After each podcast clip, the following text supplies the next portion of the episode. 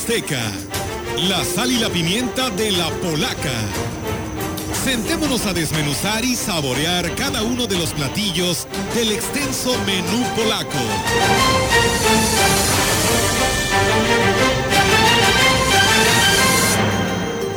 Y ya estamos de regreso esta mañana cuando son las 11 con 5 minutos. Nos da muchísimo gusto que usted siga sintonizando el 98.1. Hoy hay información importante con respecto a estas primeras tres semanas de eh, campaña política que tienen los candidatos a las presidencias, diputaciones y eh, locales y federales. Y me parece que ya es un mes, ¿no? Que concluye o que está por iniciar un mes que concluye de actividades electorales por parte de los candidatos a la gobernatura. Saludo a Rogelio, por supuesto a, nuestro compañero Víctor y en unos minutitos más Olga se vuelve a colocar aquí con nosotros. ¿Cómo están? Buenos días, es que le gustó esa visita casa por casa y anda haciendo eso. Anda, Olga. anda visita, visitando oficina por oficina. No, es que no trae ni, no trae ni playeras ni cachuchas, ni bolsas. Ando de gira, Roger. Ah, no, pues además con mis presencia, ¿qué más quieres? A ver, dime. Cálmate, Tico, cálmate. bueno, creo que, es eh, importante, ¿no? Hacer un, pequeño análisis, una, eh, una vista atrás de estas tres semanas de, campaña que tienen los candidatos a la presidencia municipal, porque ha habido de todo. Ha habido desde propuesta seria, eh, ha habido también algunas que no, no, decimos que no son serias, pero sí son se ven difíciles de, aterrizar. Y también por, desgracia, por mala fortuna, pues también ha habido eh, algo de, denostación, de desacreditación. Y creo que esto es lo que no se vale, ¿no? Independientemente del candidato que sea, del partido que sea, creo que las propuestas deben de centrarse eh, en lo que se puede hacer, en lo que piensan hacer. Eh, creo que los ciudadanos tenemos suficiente memoria histórica como para saber quién lo hizo bien y quién no lo hizo bien. Creo que eso de que nos, lo recuerden eh, eh, pues en un, en un meeting, no creo que sea lo más eh, prudente. Queremos saber qué es lo que van a hacer y cómo lo van a conseguir. Yo le decía ayer a Olga Víctor, allá en Central de Información, donde nos así que nos recluimos ¿no? para tener ideas y compartirlas con el público que no, no nos vamos a ir tan lejos, pero nos damos cuenta que son las mismas necesidades, las mismas carencias, la misma problemática. Y yo lo entiendo, por ejemplo, de Ciudad Valles, porque cada día, cada día se expande o se extiende más. Hay nuevos fraccionamientos, nuevas colonias, hay incluso quien vende terrenos sin, sin los servicios más elementales. Y pues la labor de una autoridad, que hasta el momento lo va cumpliendo poco a poco, es precisamente proveer de esos servicios. Y sobre todo cuando tuvimos una autoridad en este trienio que va a la mitad, que se la pasó este, en campaña y es, sus reality shows y realmente todo, todo, todo, lo que prometió, de todas las cosas que prometió, si cumplió una o dos, fueron muchas. Pero a mí lo que se me hace más grave eh, es que eh, ha dibujado en medios nacionales una ciudad que no existe. Solo en sus sueños. Solo en su imaginación. Y, creo que desafortunadamente, y, qué triste es decirlo, ¿no, eh, Ofelia? Eh, desafortunadamente este ha sido un trienio perdido. Con todo lo que ello implica, con el atraso en el desarrollo de, infraestructura, con eh, el atraso en, en, la implementación de programas que puedan traerle algo de beneficio a la población. Por eso yo veo bien, fíjate que he escuchado tres o cuatro discursos cuando menos la intención de cada uno de los que hablan y que, aspiran a la, presidencia municipal han sido positivos, cuando menos. ¿eh? De ahí a que se logren, pues hay que hacer labor de gestoría, hay que, como aquella frase tan trillada, ir de la mano con el diputado local, el federal, los niveles de gobierno, tanto del Estado como el federal. O sea, ¿por qué? Porque la labor de un presidente municipal en este caso no es estar sentado o, dar vueltas a, una rotonda o a una ecovía. La labor del presidente municipal es buscar los recursos que no le llegan, vamos a decir, de cajón, buscar los recursos ante que corresponda precisamente para que haya buenas inversiones en obras e infraestructura en la ciudad. Vamos a hablar de valles, pero yo creo que la mayoría de los municipios tienen esas mismas necesidades que van como siguen, que es la basura, el alumbrado, las calles, las Bueno, pero esos son servicios elementales, Ofelia. Sí. En lo que es recolección de basura, para que no se confundan. Tú, recolección de basura. Eso es algo muy importante. son las mismas. Es, es, elemental. Yo hablo de, por ejemplo, pavimentaciones, de unidades deportivas, de, por ejemplo, aquí en Valles, el, que se conviertan en bulevares el ejército mexicano, la avenida ejército mexicano, la Vicente C. Salazar y la del Ingenio. Hacer una central de abastos que tanta falta hace. Ahí está, nunca lo usaron. Y, la obra más importante, pienso yo, la, la rehabilitación total de la tubería de drenaje y, de agua potable. Ay, amigos, es un sueño guapo. Es que, somos una ciudad de primer mundo, no, no nos hicieron ver así. Pero fíjate que nadie lo ha tocado. Yo no sé si ustedes han escuchado los candidatos. Pero aquí lo, lo, importante también es que como ciudadanos pasemos a un segundo plano, al plano que le sigue.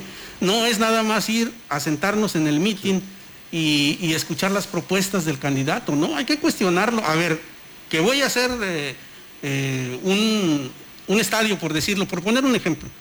¿Cómo le vas a hacer? ¿De, dónde, vas a sacar los recursos? ¿Cómo nos vas a proporcionar ese bien de infraestructura? O sea, hay que exigirles a los candidatos, pero también nosotros tenemos que crecer como ciudadanos. La verdad que sí, la, para vidas de tener un estadio no lo puedes hacer a ti, no te corresponde como presidente municipal, sino a través de la federación, es como vienen a traer recursos, pero no le corresponde a la autoridad municipal. Hay otras, muchas más necesidades que vienen siendo la generación de empleos, la inversión de más empresas para que éstas te provoquen generación de empleos. Esto sí es lo que realmente se debe de proponer. Pero bueno, eso se lo dejamos de tarea a cada uno de los que andan buscando estos cargos de elección popular, porque nos vamos hasta San Luis Capital. Tenemos la oportunidad de saludar a nuestro amigo el Gallito, que ya está con todo para darnos a conocer de lo que sucedió por allá. Y vaya que sí hay noticias por allá en el tema de la política. ¿Cómo estás, Gallito? Muy buenos días. Mi queridísima Olga, y no nada más a ti, sino a toda la Huasteca Potosina, todo mi, casa, mi, mi equipo de la gran compañía, en donde todos los sábados me permiten platicar con ustedes, con todo el auditorio maravilloso. Pues sí, acá, acá la noticia se volcó en tres temas. Yo creo que fueron tres temas los relevantes, los que sin duda dieron de qué hablar acá a los de la capirucha. El primero de ellos, el anuncio que diera el presidente de la República, Andrés Manuel López Obrador, sobre el famoso camión de las despensas que se quedara atorado en el río Santiago hace, un, hace unos días también y que al rasgarse toda la parte superior del tráiler se descubrió que iba repleto atestado de despensas, que obviamente cuando fue este accidente, fue un sábado, si no me equivoco, eh, eh, primero las, las despensas quedaron al descubierto y entonces las fotografías corrieron al por mayor, pero con la magia del Photoshop, pues muchos partidos aprovecharon y hasta le pusieron etiquetas de sus contrincantes, cosa que no era así los, eh, digo, sí hay candidatos que son muy tarugos, por no decir otra palabra, que sí son capaces de ponerle a la despensa, esta te la regala fulano de tal, del partido fulano de tal, pero no, estas despensas no tenían etiqueta, ni nombre, ni nada. ¿Qué dijo el presidente de México con su discurso este, para señalar a lo que no sea la cuarta transformación? obviamente dijo que iba a llevar a cabo las investigaciones necesarias para descubrir de quiénes eran estas despensas. Porque resulta que cuando el camión choca, claro, como cualquier trámite de accidente de tránsito, pues fue remitido al corralón el tráiler, la multa respectiva al transportador, pero el material, el, la carga, a la fecha no ha habido quien diga esta boca es mía, y pues no. Ni modo que salga Elias Pesina, ni modo que salga Juan Francisco Aguilar, ni modo que salga eh, Sergio Serrano, ni modo que salga el del verde ecologista a decir, esa carga es de nosotros, devuélvanmela por favor. Entonces, ahí está la carga y las despensas echándose a perder, mínimo por humanidad. Eh, la, fiscalía o la policía de tránsito que detuvo el camión, pues deberían de repartirlas para que no se eche a perder la comida. Y entonces el presidente eh, anunció que llevaría a cabo las investigaciones y que presentaría una denuncia para dar con el dueño de estas despensas. Pero pues a final de cuentas, esas despensas pueden ser a lo mejor eh, apoyos sociales de, una iglesia, apoyos sociales de una fundación, o sea, nada asegura que vayan a ser de un candidato, pero el presidente se entretiene en esas cosas. Esto a nivel nacional. En el tema local, sin duda, algo que volvió a volcar eh, toda la, la atención del Congreso del Estado, porque como la semana pasada les platiqué, en el Congreso le habían condicionado a la semana pasada, el jueves de la semana pasada, la diputada Betty Benavente le condicionó en la tribuna a Pedro Carrizales el Mijis este, Huasteco, de San Antonio y de Axla, este, Tenec y Náhuatl, le condicionó que eh, si quería que le dieran su licencia para separarse del cargo como diputado local, bueno, pues que sustentara los documentos que había presentado ante el INE donde lo acreditaban como este paisano allá de la tierra. Y entonces, claro que por supuesto ni se paró a la sesión y obviamente no lo ha hecho. Pero este jueves, de nuevo la diputada aguerrida como es Beatriz Benavente, volvió a subirse a la tribuna, pero ahora con dos mensajes que precisamente le trajo de allá de la Huasteca Potosina al, eh, al prócer de la vida política de San Luis Potosí, a nuestro faro y luz de la Huasteca Potosina, Pedro César Carrizales Becerra, el Mijis, y esto fue lo que le puso en la grabación ahí en el Congreso del Estado. Si me permiten escuchar un poquito de los mensajes, son dos, este es el primero. Ella, Pedro César Carrizales Becerra. Y concha al junte que talab, abalkit casi tialan público y talab ella, abalcaolna, tiala sheshi pulik ella talab, Congreso del Estado, jale talena katakatit ella, anijale tabazo an ella talab, ashitilab eslat, candidato a diputado plurinominal, Calincuenta guagua tu cuencha lomtenechik. Abal tu calchic alicawintal, abalpata lancuencha lomtenechik, ashitibicho tampotzos. Ese mensaje, ese mensaje, bueno, pues nos están escuchando allá. Ese mensaje es en lengua Tenec, que recordemos, según la constancia presentada por el Mijis de parte del Ayuntamiento de San Antonio, el Mijis no solamente es de descendencia Tenec, no solamente vive en San Antonio, sino que también domina y habla la lengua. Y también la diputada Betty Benavente le mandó este mensaje en lengua náhuatl. Machotlactorquetl, Pedro César Carrizales Becerra. Timitztlanewi, Camiec Tlapanitali, Xitlasco y Panitla Teyugualol Sencotilistli y Guanxitlacto. Kenke Titlachtlanitequitl y Guanticeli Tiquinixpantis Chinanco Nahuame y Panita Pepenalistli 2021, Tlenitla Teyuguali, San Luis Potosí. En pocas palabras, salvo que ustedes me corrijan, los mensajes son para que justifique el por qué. El por qué quiere representar a los indígenas de nuestro San Luis Potosí, Pedro César Carrizales Becerra en el Congreso de la Unión. Y claro que la diputada Betty Benavente le dijo que tuviera, así textual, que tuviera tantita madre. Tantita madre se lo dijo en el Congreso del Estado al Mijis para que se subiera a la tribuna y contestara estos dos mensajes en las lenguas que él, según la justificación y documentación que presentó, eh, en tema de la lengua náhuatl, con la constancia del municipio de Axla de Terrazas, que justificara y contestara en el Pleno del Congreso del Estado estos dos mensajes en las citadas lenguas. Claro que el MIGIS obviamente no se ha vuelto a parar al Congreso del Estado, sigue cobrando como diputado, no tiene licencia. Ya quiero ver que ustedes o yo no vayamos a nuestro trabajo, sigamos eh, y nos sigan pagando, ¿verdad? Eh, o cualquier eh, trabajador de la iniciativa privada. No, MIGIS, ahora sí que como dice la diputada Betty Benavente, no tiene tantita progenitora y no va al Congreso. Tiene el reto para cumplirlo el próximo jueves, tiene el reto para cumplirlo el próximo jueves y que le den su licencia para separarse del cargo. Por lo pronto sigue local y no le han dado su licencia. Eh, yo creo que el MIGIS no necesita traducción de lo que le estamos, de lo que acabamos de, de, escuchar, porque bueno, se le entiende perfectamente estos dos dialectos, entiende lo que le dijeron y bueno, pues el jueves ahí te esperamos, MIGIS, vamos a estar ansiosos. Lo digo porque se supone que él ya vive allá y espero que me esté escuchando. Estamos ansiosos de que vengas a San Luis a platicarnos y contestar esto.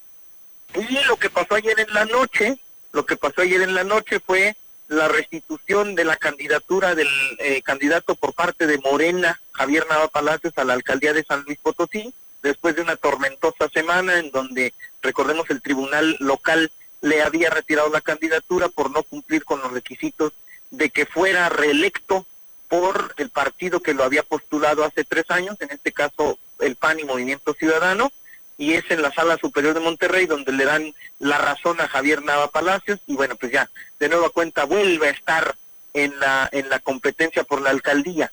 Yo aquí sí quiero comentar algo de manera personal, porque independientemente de que Javier Nava Palacios eh, tenga o no la razón, el hecho de que haya, de que haya eh, señalado como corrupto, como parte de una red eh, de corrupción a los miembros del Tribunal Local de San Luis Potosí, porque le retiraron la candidatura en esta primera instancia, bueno, pues eso es un señalamiento muy grave. El que, el que acusa está obligado a probar, decimos los abogados, y Javier Nava así lo dijo, que los magistrados eran parte de una red de corrupción. Y no solamente eso, sino yo creo que aquí, eh, como dicen por ahí, hasta en la de, hasta, eh, eh, como dicen, hasta en el triunfo hay que ser humildes.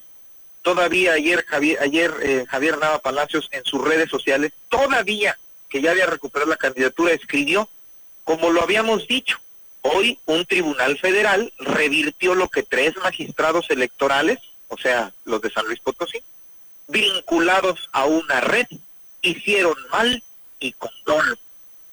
Yo creo que hasta en el triunfo hay que tener un poquito de, de humildad y prudencia.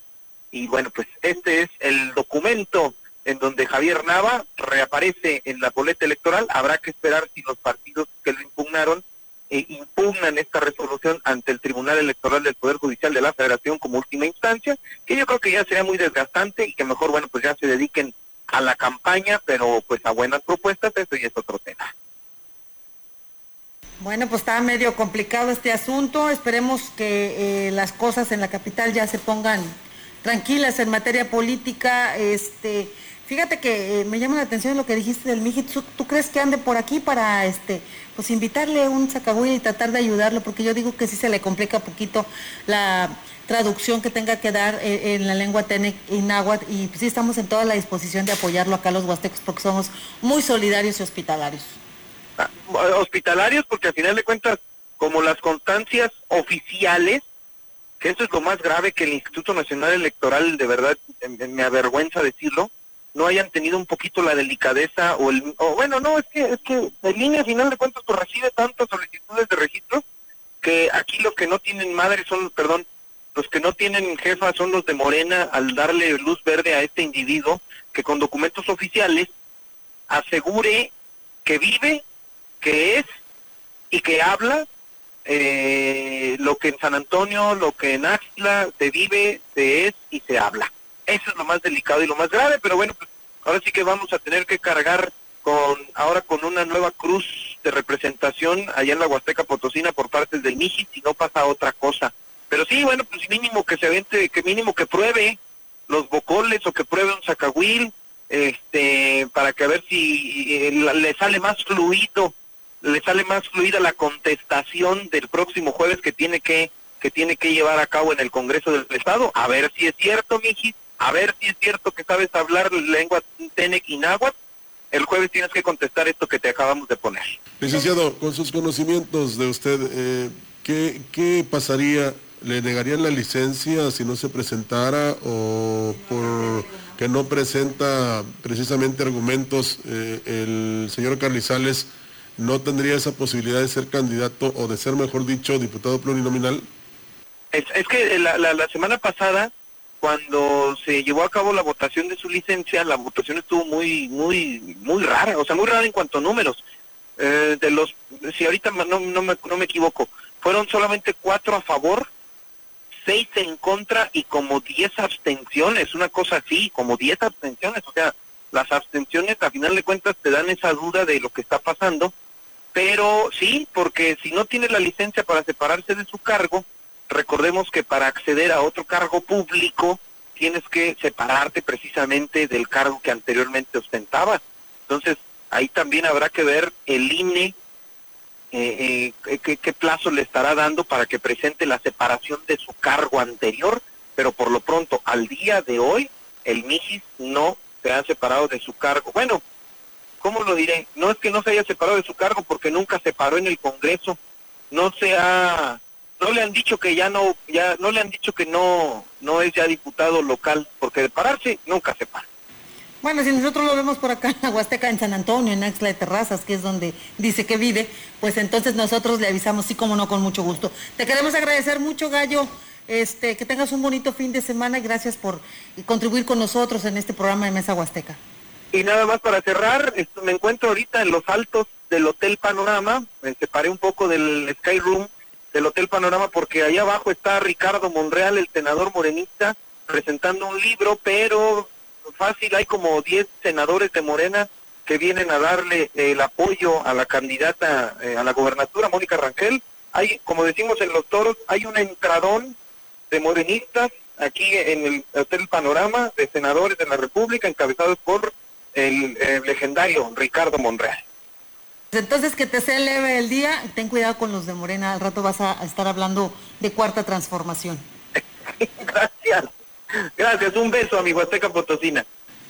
Bueno, pues ahí está el licenciado Gallo con este punto de vista que está sucediendo en la capital del estado, política, política y más política. Claro, eh, Pero se vale, ¿no? a, a mí, eh, sí, claro que se vale. A mí me gustaría eh, insistir un poco que independientemente de lo que el señor Carrizales tenga que explicar o, o tenga que justificar, creo que eh, no debemos dejar de lado el hecho de que también el partido político tiene mucho que eh, eh, rendir cuentas, ¿no? Tiene muchas cosas por las cuales rendir cuentas por este caso que ha sido penoso, ¿no? ¿Por Que ha sido- qué defiende tanto a Morena a un elemento como Carrizales?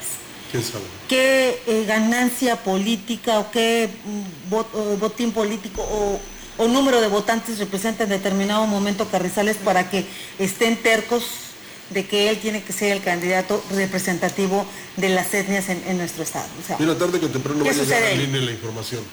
Correcta. pues bueno. Eh, ahora, eh, pues eh, los dos audios que transmitimos aquí sí los va a traducir porque me imagino que se está preparando para responder.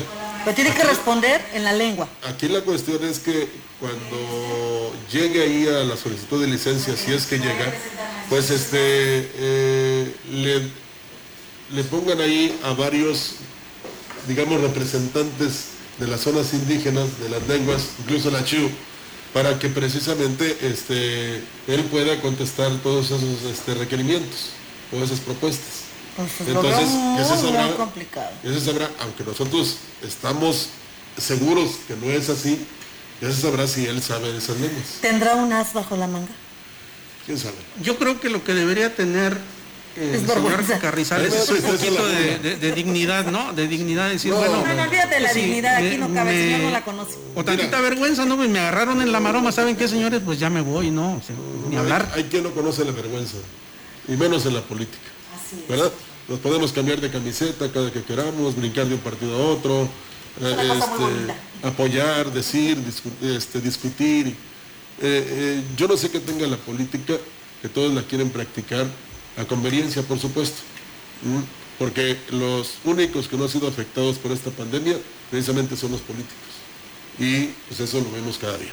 Vamos a aprovechar para platicar y agradecerle, por supuesto, que... Tenemos, eh, tenemos la oportunidad a esta hora de la mañana, Ah. eh, Rogelio, eh, al maestro Marco Iván Vargas. Ah. Él es consejero del CEPAC, eh, precisamente en San Luis Capital, y que pues ya ves que el día, en esta misma semana que está por concluir, pues se dio oficialmente lo que van a ser la organización de los debates para esta elección a la gubernatura en San Luis Potosí y que ya lo tenemos aquí en la línea. ¿Cómo está, maestro? Muy buenos días y pues gracias por atender la llamada en este programa especial que tenemos de Mesa Huasteca. Hoy aquí los saludamos Rogelio, Ofelia, Víctor y una servidora, Olga Lidia Rivera. Olga, Rogelio, Víctor, les saludo con muchísimo afecto, eh, con gran aprecio y agradecimiento porque me inviten a esta, a esta mesa. Les saludo desde la heroica ciudad de Puebla, donde ayer, junto con el Instituto Nacional Electoral y los tribunales electorales, los 32 organismos públicos locales electorales firmamos un manifiesto de integridad electoral que tiene que ver precisamente con la manera en la que las autoridades cumplimos con estrictos estándares de legalidad, de confianza, los principios rectores de la función electoral, entre lo que se encuentra también la celebración de los debates y un montón de cosas que ya estamos haciendo a 45, 44 días de la jornada electoral. Maestro, muy interesante estos temas y en el cual pues ya se llegaron a acuerdos. Platíquenos sobre estas fechas y la organización porque se van a coordinar con algunas otras dependencias para presentar estos debates, inclusive los medios de comunicación si así lo desean. Es correcto. Eh, les doy un contexto muy breve al respecto. Hace algunas semanas el Consejo General del CEPAC emitió un reglamento para la organización, celebración y difusión de debates para el proceso electoral 2021 en San Luis Potosí, que posibilitaba la realización de debates en distintas modalidades. Explico muy rápido. La ley electoral le impone al CEPAC la obligación de organizar dos debates para la gubernatura, ah, pero además de esos dos debates, y solo para la gubernatura, eso es lo que establece con la ley, nosotros establecimos en nuestro reglamento la posibilidad de que se coorganicen eh, debates a petición o solicitud de organizaciones de ciudadanos, instituciones de educación superior, eh, colectivos, va más o menos por ahí. Y entonces estas peticiones, solicitudes para la coorganización de los debates podían tener dos eh, modalidades. Una que se llama con intervención del CEPAC, en donde la organización del debate implica la mezcla de recursos, y otra que se le, se le denomina con aval del CEPAC, donde la organización solicitante o convocante corre a cargo de toda la organización, de todos eh, los recursos para el mismo, pero busca el, aval del organismo a fin de eh, garantizar que existen condiciones por las cuales se puede eh, esto garantizar los principios de equidad en el trato de todas las candidaturas. Bueno, pues eso ya fue hace algunas semanas. Lo que ocurrió hace unos días, como bien das cuenta, Olga, es que el Consejo General del CEPAC ya aprobó la cantidad total de debates para la gubernatura que van, habrán de celebrarse. Eh, se aprobaron tres debates. Dos, los dos organizados con este con el aval de perdón los dos organizados directamente con este el CEPAC pero hay que hacer un par de menciones, como lo acabas de mencionar también. En el primero de ellos, que está fechado el próximo 9 de mayo, se va a realizar una función de coorganización con la Universidad Autónoma de San Luis Potosí, lo cual es el mejor de los mundos porque estamos mezclando nuestros recursos institucionales, tecnológicos, de conocimiento, para poder construir una propuesta de, de debate importante y oportuna. Eso será el 9 de mayo. El segundo debate organizado por el CEPAC se realizará el día 28 de mayo. Y para este debate, o para este segundo debate, lo que estamos haciendo es que nos estamos coordinando con eh, un grupo de, ciudadanos eh, que solicitaron la organización de un debate, pero eh, ellos son originarios de una comunidad indígena en Tancanwitz, lo cual resultó muy relevante porque al final de cuentas lo que puso sobre la mesa es la necesidad de discutir eh, los temas de la propia inclusión en, de manera central dentro de los debates. Y entonces este debate incluirá todas estas temáticas.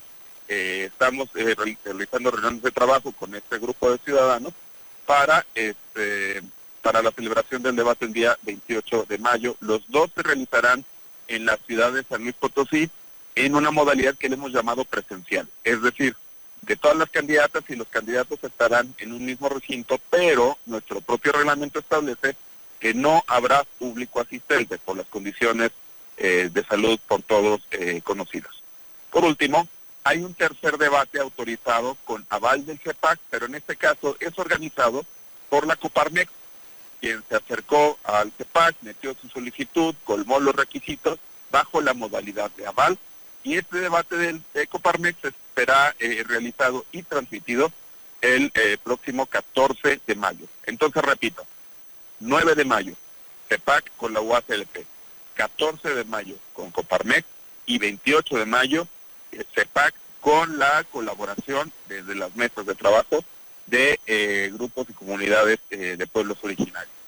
Todos los debates serán transmitidos de manera pública, abierta y gratuita por la mayor cantidad de canales posibles, eh, porque lo que nos interesa es favorecer el espacio el voto informado. Marco Iván, te saluda Ofelia Trejo, ¿cómo estás? Muy buenos días. Marco, eh, preguntarte, ¿es obligatorio que los ocho candidatos eh, por la gubernatura estén participando en los tres debates? La obligación eh, para que establece la ley es para el organismo para que lo realice. Y nosotros también estamos obligados a, a convocar a todas y todos, todas las candidatas y todos los candidatos podría ocurrir que alguno decida no participar. Podría ocurrir. Este, y de alguna manera pues formará parte de su estrategia. El hecho de que falte una persona o dos personas no cancela la celebración del debate, pero tampoco le implica ningún tipo de responsabilidad jurídica. Ahora, esto también ya ha ocurrido desde hace muchos años. Y cuando ocurren estas cosas, lo que hacemos en el CEPAC es que lo trabajamos con una mesa de representantes, es decir, una mesa que se instala donde cada una de las candidaturas tiene una representación y ahí se toman determinadas decisiones. Recordarán, por ejemplo, un caso que hubo en la elección, en, en un debate para elección presidencial, donde un candidato este, a la presidencia no se presentó y lo que decidió el equipo de producción es dejar como una silla vacía. Este, ahí lo que se hace pues es más bien una especie como de espacio de visibilización de que alguien pues deliberadamente decidió no participar en el debate. Para el caso de la gubernatura, no creemos que esto vaya a ocurrir, por lo menos en los casos de los debates organizados por el CEPAC, porque nosotros le requerimos a cada una de las candidatas y de los candidatos que nos confirmaran su participación. Eso ya fue hace un par de semanas y eh, la autoridad electoral recibió la confirmación por escrito de todas las candidatas y de todos los candidatos que participarán en estos debates. Este Marco Iván, ¿cuánto tiempo va a durar un debate con tanto candidato hablando? Eh, nosotros tenemos estimada una duración eh, que no supere los 120 minutos. Este es un asunto bien relevante, ¿eh? porque efectivamente no son pocas personas, no son pocos candidatos, y este, lo que nosotros estamos tratando de proponer son un modelo, un método una dinámica eh, en el debate que les permita tener como un espacio ágil, eh, que no sean estos debates acartonados a los que ya estamos acostumbrados, donde eh, lo único que hay son como intervenciones concatenadas o amontonadas, cuando lo que queremos son interacciones de calidad. Y esto se logra con dos elementos. El primero, la definición de un formato amable, ágil, que posibilite esa discusión y segundo, precisamente con una, una postura o un ángulo de calidad de la contribución desde las propias candidaturas. Bien, pues muchísimas gracias Marco Iván por facilitarnos la información con respecto a este trabajo que se va a llevar a cabo con la celebración de estos debates, estos tres debates que anuncia el CEPAC. Y pues bueno, algo que desees agregar. Estoy realmente agradecido con ustedes por todo el trabajo que también están realizando para informar oportunamente y con datos verídicos, porque hay que recordarlo, ¿no? Conforme nos vamos acercando a la jornada electoral, empiezan a salir este, imprecisiones de información, noticias falsas y todo, y debo reconocerles ampliamente el trabajo que ustedes están haciendo para fortalecer el voto informado con información precisa. Realmente estamos muy agradecidos con ellos. Muchísimas gracias, Marco, por darnos la, oportunidad de platicar eh, contigo y de esta manera, pues también informar lo que el CEPAC está organizando, que pues es un órgano electoral que tiene mucha responsabilidad, pues de cara no a este proceso electoral que se avecina, como tú decías, 45 días aproximadamente para esta fiesta a la democracia. Muchas gracias, estamos muy agradecidos. Gracias, buenos días. Y bien, pues nosotros vamos a ir a una pausa, tenemos este compromiso y regresamos con más.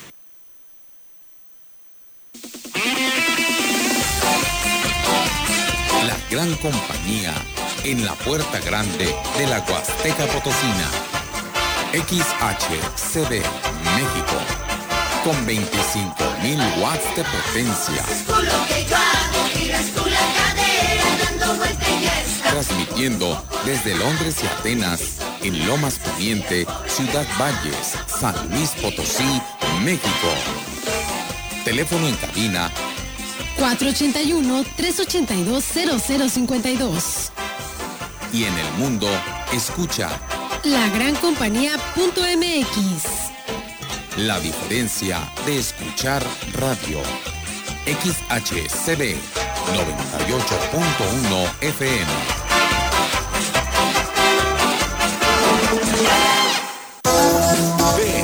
consentidos Chedraui. Papel higiénico suave con cuatro rollos 19.90. Vigencia del 22 al 25 de abril. En tu tienda y siempre en línea, los consentidos Chedraui sí cuestan menos.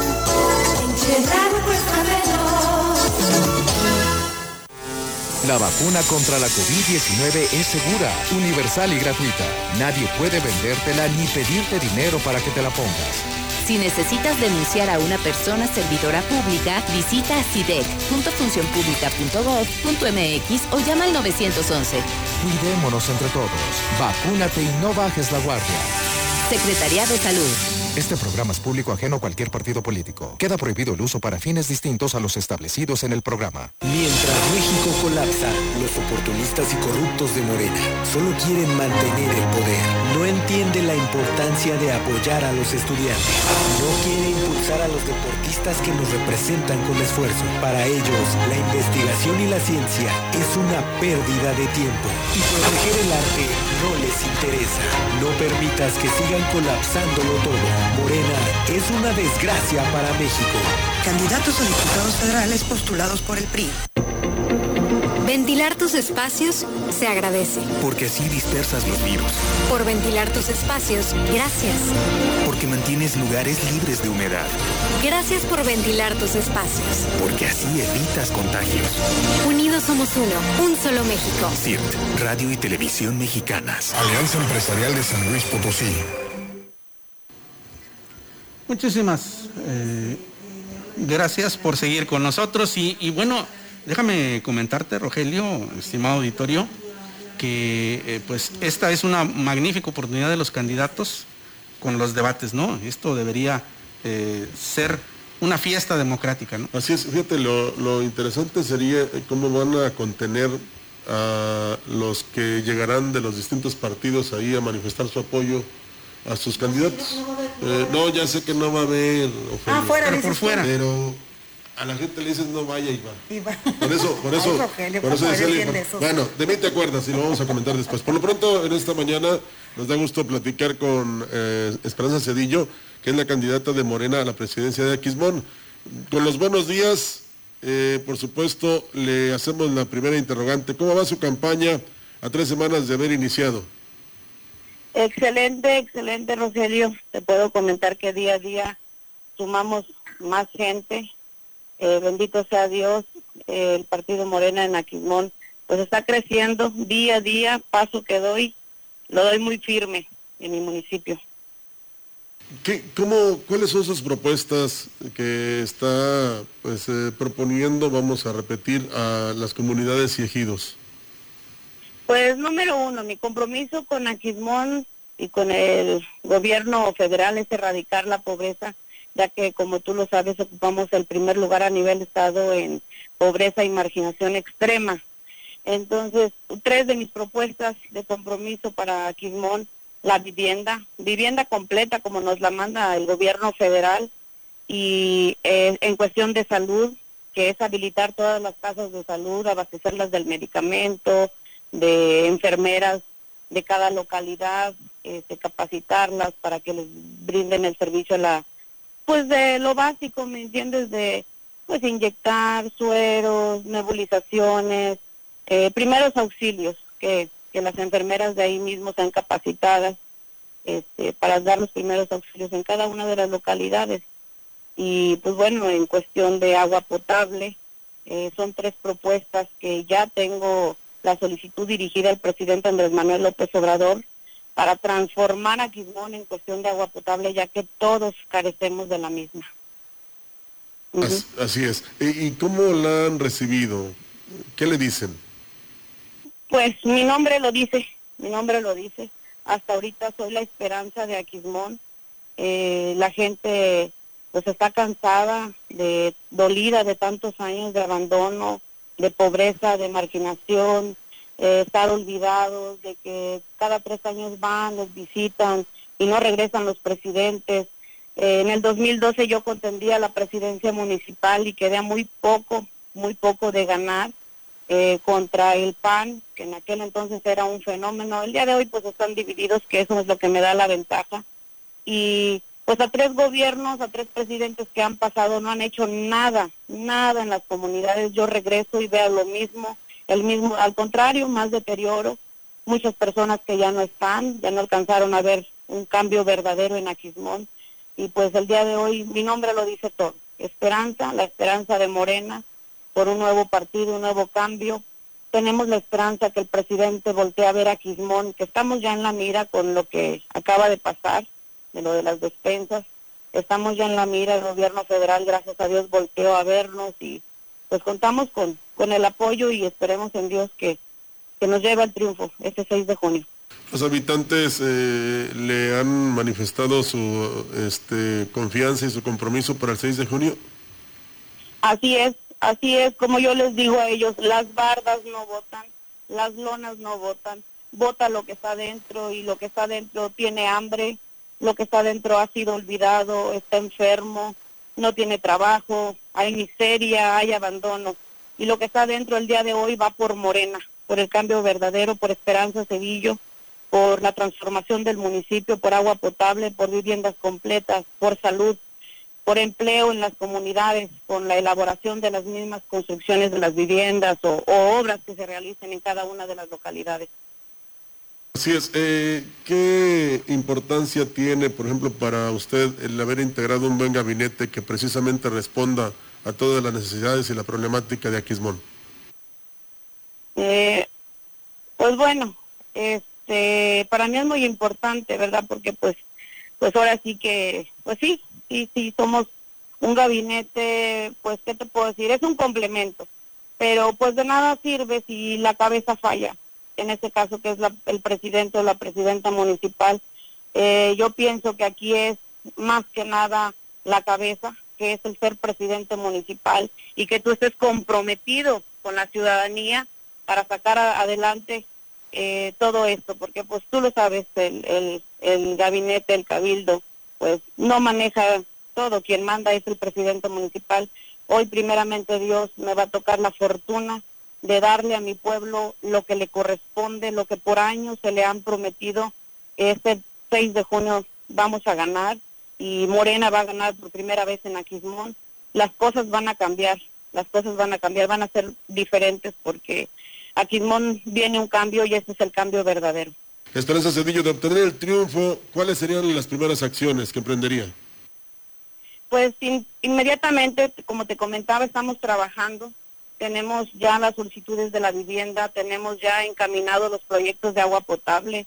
La verdad no he parado desde que me dieron la responsabilidad de esta candidatura, la confianza de mi partido, que fue designación del Nacional, no sé si por ahí tú lo sepas, del Nacional viene dirigida mi candidatura entonces yo adquirí ese compromiso y desde el momento de ya les dije, sí voy, pero no me dejen sola, ayúdenme, respáldenme y pues no, hasta ahorita me han demostrado que están conmigo y me están dando la fuerza y la fortaleza de mi partido y pues estamos encaminados en la vivienda y agua potable, que es lo primordial. Y pues llegando ahí, pues tú sabes, tenemos lo más importante, que es el dinero, el recurso, eh, inmediatamente la salud, la salud, que estamos enfermos en todo el municipio. Así es, algo que se nos haya pasado preguntarle o que usted desee expresarle a todos los habitantes de Aquismón. Pues lo principal, que este día 6 de junio votemos por nuestra familia, votemos por, por conciencia y nos demos cuenta que las bardas no votan, que las lonas no votan, que son las personas que están adentro y que votemos por nuestros hijos, por darles un buen futuro, porque tengan agua, porque tengan una vivienda digna donde dormir, pero sobre todo para que tengan la salud y empleo en las comunidades. Pues Esperanza Cedillo, candidata de Morena a la presidencia de Quismón, nos da gusto platicar con ustedes, saber con usted, saber de lo que piensa y quiere hacer por el municipio de Quismón y esperamos que esta no sea la primera ocasión en que platiquemos de esta manera tan amena y tan importante para los habitantes que tienen que decidir el próximo 6 de junio.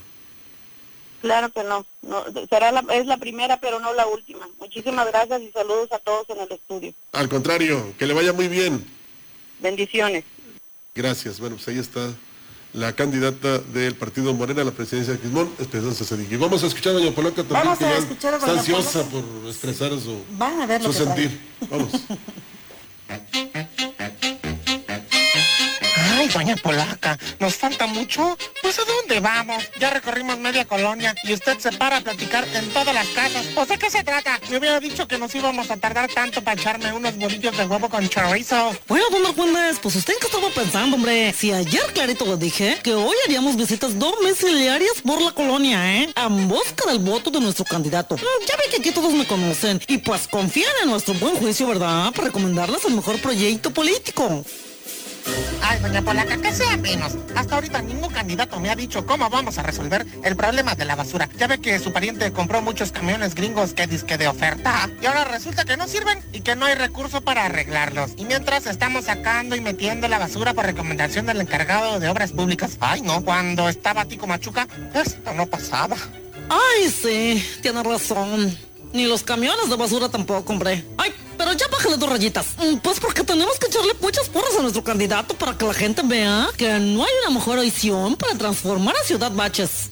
Oiga, ¿y qué hacemos en las casas que nos aplican la de no hay nadie, lléguenle como quiera, las brincamos o qué? O luego regresamos, o yo de plano las dejamos en el olvido. No, hombre, no. ¿Cuál olvido ni qué nada? Hay que ser, pues, eh, perseverantes, ¿verdad, don Argüendez? Si usted grita tres veces y nadie le responde, ¿verdad? Pues entonces muestra la bolsita y la cachucha para motivar que nos abran la puerta. Como lo ensayamos, ¿se acuerdan? Bueno, si esto no le da resultado, porque puede pasar eso no les convenza, entonces fíjese bien, ¿eh? Vamos a aprender una edición más audaz. Usted muestra el bonito mandil y las pulseras, ¿eh? Además de la bolsa de dulces que por motivo del Día del Niño estaremos regalando. Y pues listo, ¿eh? La gente sale porque sale. Ay, doña Polaca, ¿dónde aprendió usted tantas estrategias de mercadotecnia? Ya entiendo por qué todos los candidatos se pelean por usted. Oiga, oiga, oiga. Y es ahí donde aprovecho para marcar territorio y poner la bonita lona con la foto de nuestro candidato. Ay, claro que no, don Argüendes. Debe usted actuar con sutileza, ¿eh? No vayan a pensar que andamos hambriados del voto, ¿eh? No, mire, entonces permitimos, ¿verdad?, que el candidato se acerque y luego dialogue con quien le abre la puerta. Se toma la bonita foto del recuerdo, ¿verdad? Y le hablo de los proyectos que hará en la colonia siempre y cuando aporten el voto para ganar, ¿eh? Pues si no, pues ¿cómo, hombre? Ah, y entonces luego de eso le ponemos la lona con la foto. Y de ahí nos pasamos a otra casa y así sucesivamente hasta que peinemos toda la colonia, ¿verdad? Ay, cálmese, cálmese, hombre, no le digo. A esto, don Argüendes, hay que dedicarle tiempo. Que la gente se relaje, ¿verdad? Que nos ganemos su simpatía y que, pues, am, le ofrezco al candidato, pues, una silla y un vasito con agua, ¿verdad? Si esto sucede, don Argüendes, ay, es la parte más importante de la visita. Porque entonces habremos ganado un voto. Créame que esto es toda una ciencia y hay que saber calcular los movimientos, ¿eh? Y entonces, solo entonces, pues ya le podemos pedir permiso para que ponga la bonita lona, hombre. Ay, doña Polaca, qué bonito habla. Si usted fuera la candidata, me cae que yo sí le daba el voto. Ya me convenció y tiene razón. Eso que dice que de esto da una ciencia este rollo. Aunque, bueno, pues yo sigo creyendo que si diéramos despensas, pues sería más fácil. Ay, no, ¿cómo cree, don Argüendes? ¿No ve que ya está prohibido dar esas cosas? Ni los menciona, hombre. Porque nomás pensar en ellas ya es un delito. ¿Qué no sabe que se traen todo un lío a la capital por un tráiler lleno de despensas que se quedó ahí atorado en un puente, eh? Y ahora resulta, ¿verdad? Que nadie sabe de dónde salieron porque nadie las reclama. Pero eso, don Argüendes, es un delito electoral. Y eso le puede tumbar la candidatura a cualquier candidato. Ay, pues eso sí que estuvo bien feo, doña Polaca. Pero ojalá pues que no las vayan a tirar o a destruir, o peor aún, que las vayan a dejar echar a perder. Sería un total desperdicio cuando habemos muchos ciudadanos que les haríamos el favor de recibirlas. Digo, bueno, digo, para que no se desperdicien, ¿verdad? No vaya usted a creer que yo promuevo la entrega de esas prebendas. Ay, pues sí. mm, la verdad tiene razón, ¿eh? Fin, don. Mire, mejor ya aparece y apúrele que todavía nos falta el derecho de vía. Y ahí la tirada es mucho más larga, ¿eh? Y tenemos que recorrerla todos o nos la ganan. Acuérdese, primero en tiempo, primero en ganar el voto y en poner la lona. Ay, de haber sabido me hago el enfermo. Definitivamente esto de andar casa por casa no es lo mío. Sobre todo cuando me dan con la puerta en las narices o se hacen como que no están. Eso no es de Dios. Qué falta de deseducación. Ahora sé lo que sienten los que andan vendiendo cosas casa por casa. Ah, ya cálmese, hombre, que sea menos. Ya nomás nos falta la mitad de las colonias de Ciudad Baches. Además, tenemos que apurarnos, ¿eh? Porque hay que ir a poner las sillas para el mitin y checar que todos cumplan con la sana distancia. Ay, por favorcito, ¿eh? Ya no me le han acercando niños al candidato para las fotos. ¿No ve que está prohibido por el INE? Eso también, un argüendez, nos puede perjudicar en la candidatura. Ándale, camínale. Ay, pues al paso que vamos, ya no podrán ni prometerle nada a la población, porque va a ser delito. No, pues definitivamente sigo pensando que eran mejores otros tiempos, cuando los candidatos llegaban con su maletín bajo el brazo y en ese momento le daban solución a las solicitudes. No que ahora todo está prohibido. ¡Hombre! Pues de qué se trata. Ay, ya cállese. Y órale, hombre, siga visitando casas y convénzalos de votar por nuestro candidato. Órale, hombre, o no nos van a pagar el día.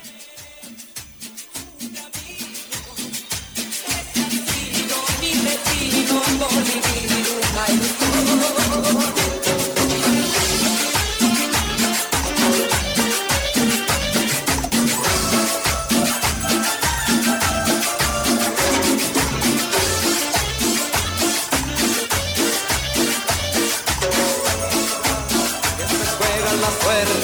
nada más por verte de un tipo como yo, amante improvisador, que no sabe contar, que no tiene un centavo. Bueno, y después de escuchar la intervención siempre alegre de eh, doña Polaca y don Argüendes, pues es, eh, damos paso a una, a una mala noticia. Mire, acaba de trascender en la página oficial del maestro Sergio Esquivel, que falleció, desafortunadamente falleció. Eh, no menciona la causa de su deceso, pero bueno, ¿quién no recuerda o quién no ha cantado alguna vez parte de la obra del maestro Esquivel como esta, que estábamos escuchando, un tipo como yo, sus participaciones en el Festival de la OTI ya por los años 70, 80 son memorables, fue incluso eh, eh, pues uno de los ganadores del Festival Internacional con eh, la melodía que alegre va María ya en 1973 en Brasil, una melodía que él puso a su nombre de su esposa Celia Bonfil, pero eh, pues era, era un- una, composición de él y, pues eh, en aquella ocasión eh, se trajo el triunfo de allá de Brasil. Descansa en paz el maestro Sergio Esquivel.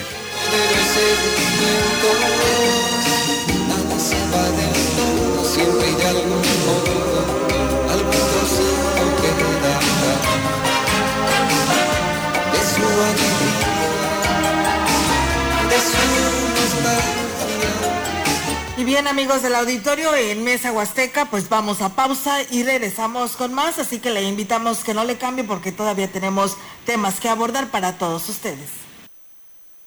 Bien, gracias por continuar con nosotros. Son las 12 con 7 minutos. Hablábamos al principio de este espacio de Mesa Huasteca sobre los compromisos que están solicitándoles a los candidatos. Ponemos el ejemplo de Ciudad Valles en estas visitas domiciliares que están realizando la mayoría de ellos y en lo que están teniendo pues un diálogo más directo con la ciudadanía.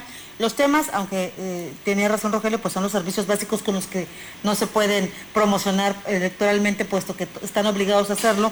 Sin embargo, la gente los pide porque no hay estos servicios en este momento, no con la eficiencia que se necesita, como es el caso de la basura, como es el caso del alumbrado, el tema de las calles que están para llorar, eh, el tema de seguridad, donde ha habido muchísimas quejas por el comportamiento que están teniendo algunos elementos con el trato hacia la ciudadanía. Y bueno, en temas eh, que son de importancia porque necesitamos saber cómo le van a hacer para desarrollar económicamente nuestro municipio y la concentración, la generación de empleos, perdón, en base a esta apertura que se pueda dar o la visión que traigan los candidatos que, eh, bueno, usted ya los ha escuchado, han pasado por su casa, por su colonia, han tenido eventos eh, a través de los mítines donde pues están exponiendo estos proyectos que traen. Es muy importante y, y retomo lo que decía Rogelio al principio, no pueden estar negociando o ofreciendo temas de servicios básicos porque esa es la obligación, es, es la razón de ser de las autoridades. Por supuesto. Es el motivo de que le estemos dando empleo y de que hoy se estén promocionando para elegir la mejor opción. Entonces, pues no es, si alguien va y le dice que le va a poner alumbrado, que le va a arreglar el tema de la basura o que le va a arreglar las calles, pues entonces no le está prometiendo nada nuevo, porque de entrada esa es su obligación y si se la quiere condicionar a por su voto, entonces ese candidato pues no está haciendo mucho por Así mejorar es. las condiciones de valles. Así es, si usted Bueno, como... de los municipios, Víctor. Claro, usted como trabajador, como eh, patrón incluso, paga sus impuestos.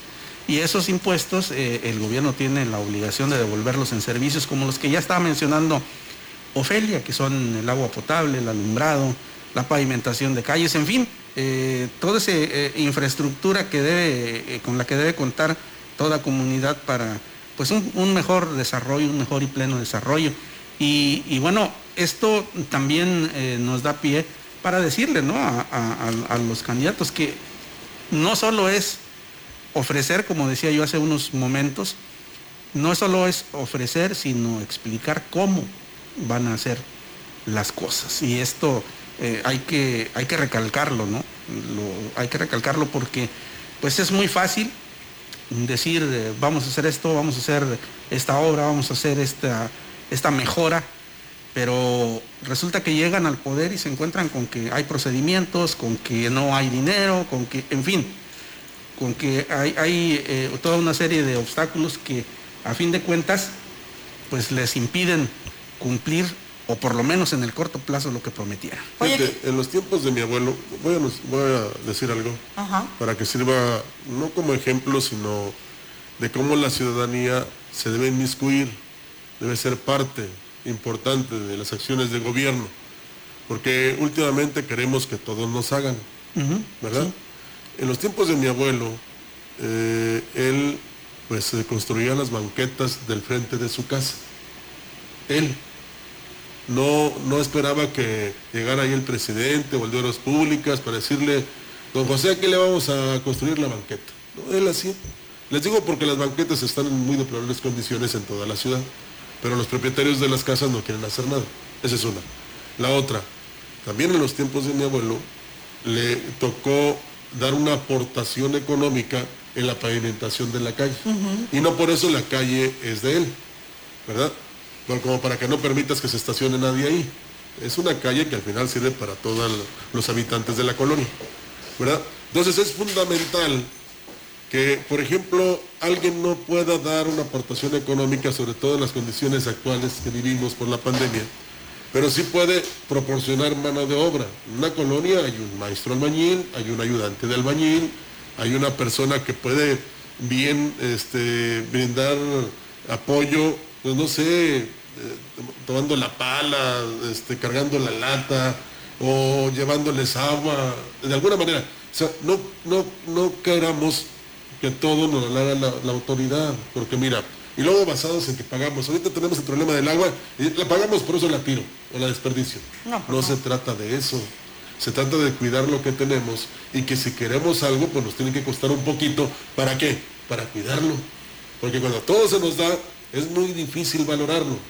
Entonces, sí es fundamental que, porque en la ocasión anterior, Ofe, Olga, Víctor, nos habló una persona, oiga, dígale al candidato que aquí en la calle de tal colonia, eh, nada más han venido y no han hecho nada, no, no, la, no la han pavimentado. Y le digo, oiga, ¿y usted está dispuesto a dar su aportación?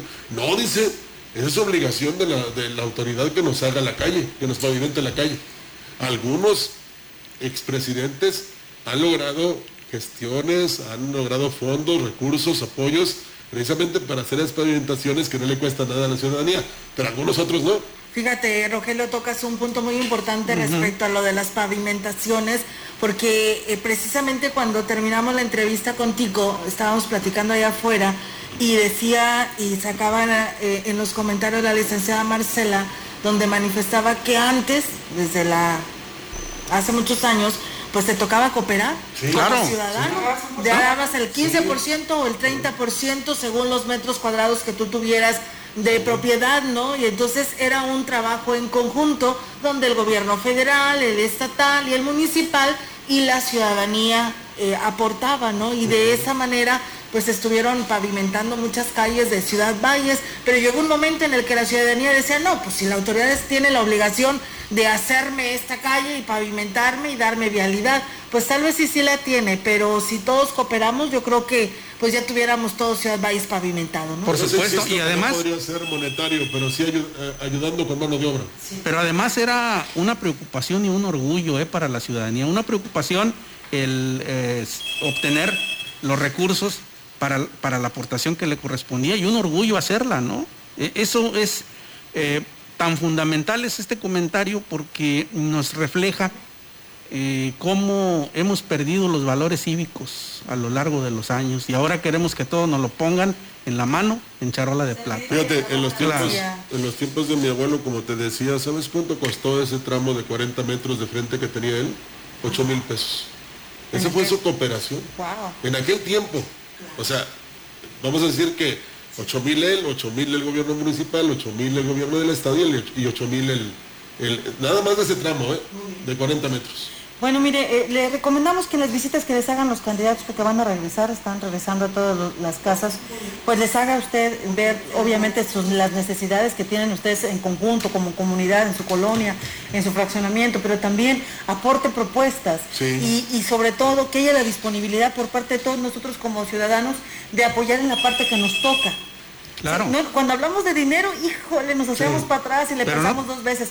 Pero si es por el bien común, por el bien de nuestros hijos, los que somos, los que tenemos hijos pequeños, porque estén en una mejor situación de calle, porque vamos a garantizar que tengamos el alumbrado, entonces hay que colaborar. Pero y hay que, hay, que, hay que ponernos solidarios y decirle a la autoridad, bueno, ¿qué necesitas que yo como ciudadano haga para que esto funcione? Claro, poner a, poner a disposición, no, no todo es dinero, también nuestro trabajo. Claro. La famosa faena que hacen en las comunidades rurales, ¿no? Exactamente. exacto. Entonces- Ahora, en las escuelas, ¿qué pasa, Víctor? Cuando los niños, bueno, en este momento no, pero en, en su tiempo, que los niños se tienen que quedar a hacer el aseo del salón. ¿Por qué si hay conserje? No, pero es que es una forma de colaborar, pero aparte de que el niño lo que hace en la escuela también lo haga en la casa. Claro, es un valor ¿verdad? cívico. Es un valor Entonces, cívico, educación. obviamente, sí. Entonces, es lo mismo que pasa ahora y, y- y- y quizás antepongamos, no, es que a mí el dinero no me alcanza, la situación económica está muy dura. Sí, pero imagínese usted la plusvalía, primero, de donde usted vive. Segundo, que al, que al pavimentar van a introducir este, la tubería de agua y drenaje nuevas. ¿verdad? Un buen trabajo. El nuevo alumbrado y por supuesto las banquetas. Todo eso que le va a propiciar? Comodidad. Así es. Entonces, pero, Y insisto. plusvalía. Plusvalía, lo que te decía. Pero insisto, si queremos que todo nos lo hagan los gobiernos, que luego aducen, que no les alcanza para nada por las nóminas tan grandes que hay, ¿verdad? Pero pues ella depende de cada quien. Eh, ah, eh, decía hace alguien, al- alguien hace mucho tiempo, no, es que días hay, lo que no hay es dinero. Pues entonces depende, ¿qué pasa contigo?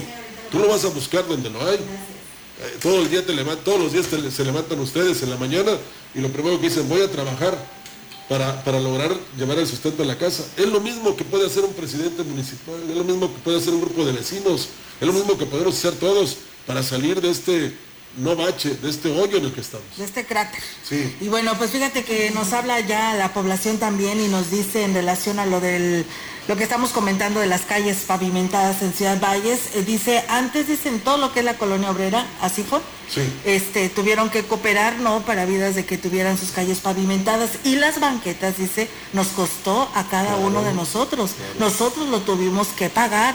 Ahora te pavimentan y te hacen hasta la banqueta y tu guarnición y te dejan ya Sí. listo, inclusive hasta pintado de amarillo, Sí. las rampas para los discapacitados, según sea el proyecto. Y otra persona nos llama y nos dice, antes dice, estamos de acuerdo, dice, con todo lo que ustedes están diciendo, dice, antes era el programa Hábitat.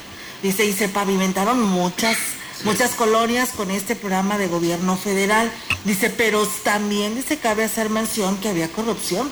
Dice, porque pues en muchas de ellas eran de muy mala calidad Sí. y que hoy están destrozadas de un tiempo para acá. Entonces dice, y eh, salían muy, muy elevadas y por supuesto que eh, había la corrupción, que era la que triunfaba. Entonces dice, seguimos nosotros dispuestos a apoyar y estar con el gobierno, ya sea estatal o federal o municipal, para que tengamos calles pavimentadas, pero también vamos a exigir como ciudadanos que estas calles pues sean de calidad Claro, y que no estén tan elevadas como en otras que hacen y dicen y anuncian que ahí se va a pavimentar tal calle y sale en tanto. Es correcto, pero mira, es que aquí depende, depende mucho de la supervisión que hagan las autoridades competentes.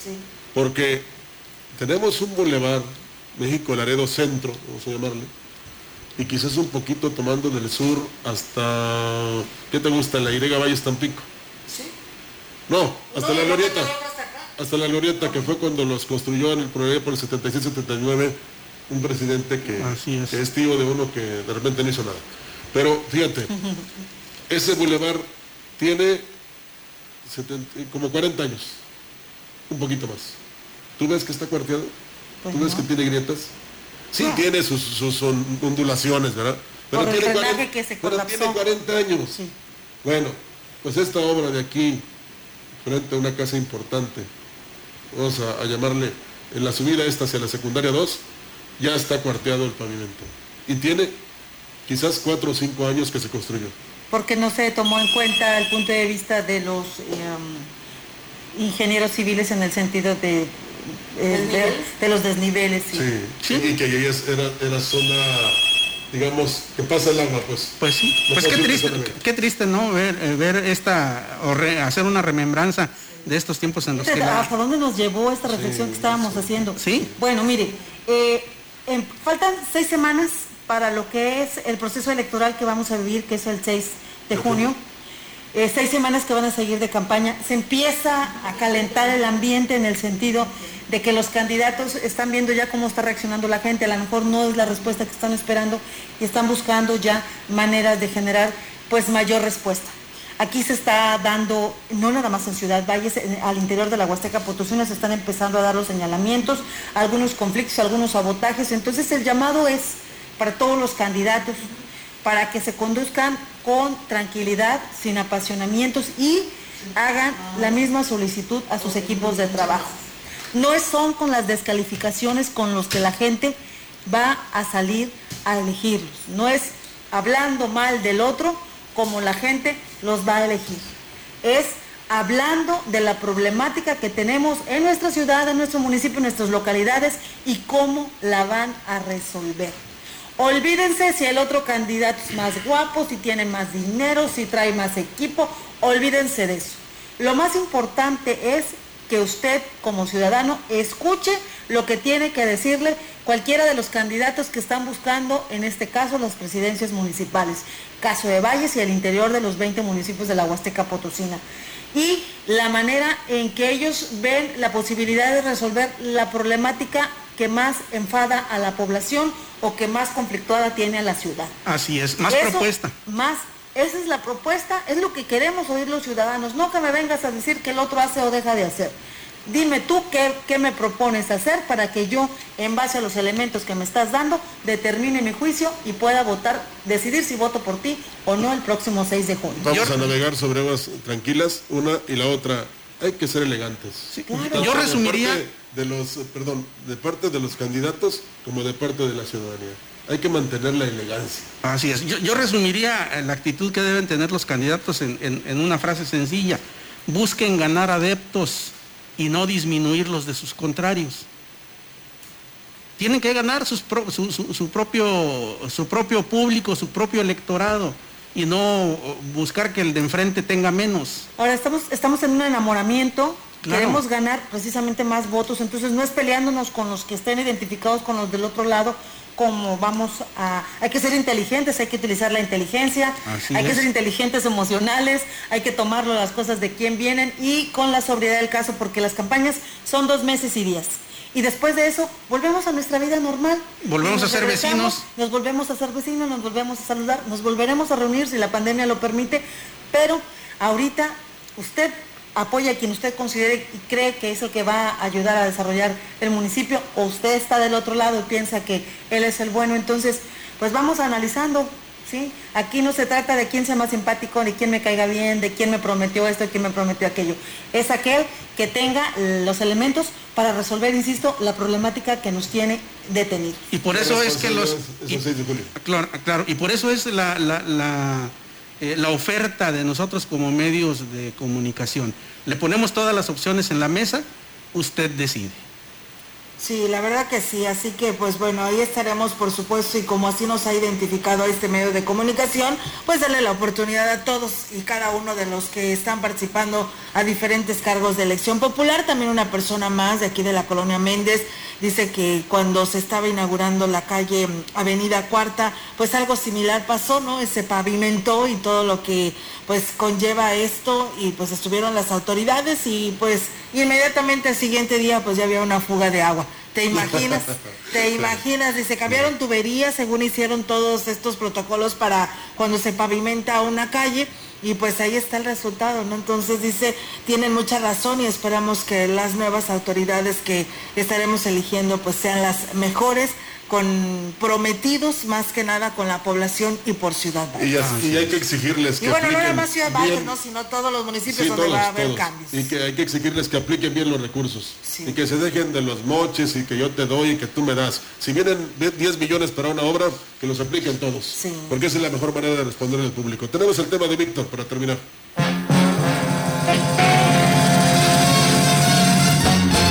Cuidado, mucho cuidado, que estás tomando por un rumbo equivocado. Cuidado con tus mentiras, que yo las puedo adivinar cuando me miras. Cuidado, mucho cuidado, estoy de vuelta cuando tú me has comenzado. Bueno, magnífica esta interpretación de la melodía Cuidado, hecha por eh, el príncipe de la canción José José. Esta es una de sus eh, primeras grabaciones, Rogelio, eh, que hizo para la RCA entonces, en 1969. Y bueno, la letra es más que sugestiva, ¿no? Y, es el mensaje que le podemos dar a los candidatos. La gente ya no está dormida, ya, ya no está, ya no es sumisa, lo hemos visto en, en- muchas oportunidades. Y creo que la mejor arma que puede tener eh, cualquier candidato, quien aspire a un puesto de elección popular, es conducirse con la verdad y, entender que los tiempos han cambiado, que la figura política de, de ayer ya no es eh, eh, pues, lo más recomendable para estos tiempos que estamos viviendo en los que se han conjugado muchas cosas, eh, la necesidad extrema, el cambio climático, la pandemia, en fin, son tiempos completamente distintos y acorde a ellos tiene que ser el político de hoy. A ver quién se identifica, ¿verdad? Yo les prometo que les voy a hacer un puente, pero no tenemos río, les hacemos el río.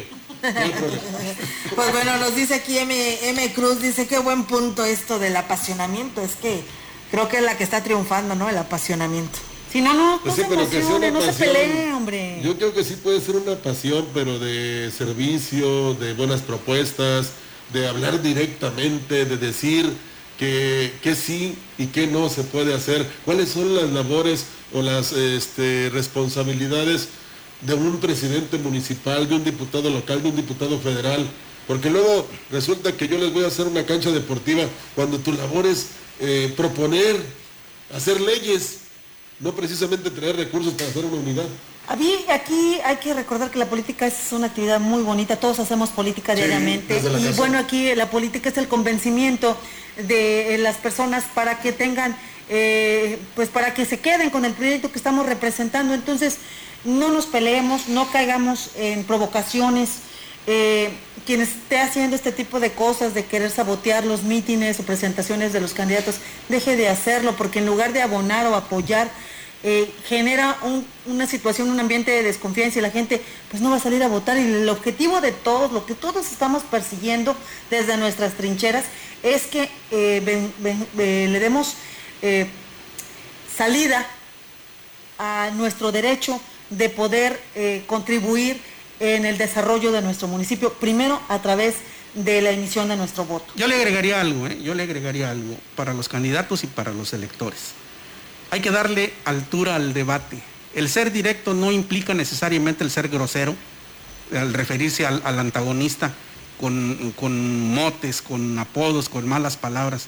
Démosle altura al debate. Seamos directos, sí. Hay las palabras apropiadas para hacerlo. No tenemos por qué insultar a nadie. Bueno, ya nos vamos. Nos ya vamos. nos vamos. Muchísimas gracias por el favor de su atención. Nos escuchamos el próximo sábado en Mesa Huasteca y obviamente pues en el transcurso de la semana en los noticieros. Olga, nos vamos. Así es, que tengan un excelente fin de semana. Cuídese, seguimos en semáforo amarillo y pues no por ello nos da la libertad de seguir este, disfrutando y con todos sin tomar ninguna medida, ¿no? Hay que seguir con el uso de cubreboca, la sana distancia y el uso de gel. Así es. Pásenla muy bien y siga con la programación de CB La Gran Compañía. Muchas gracias por participar con nosotros. Buenas tardes. Buenas tardes.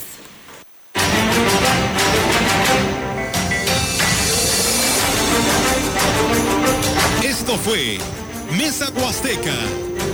Acompáñenos la próxima semana con otro menú polaco.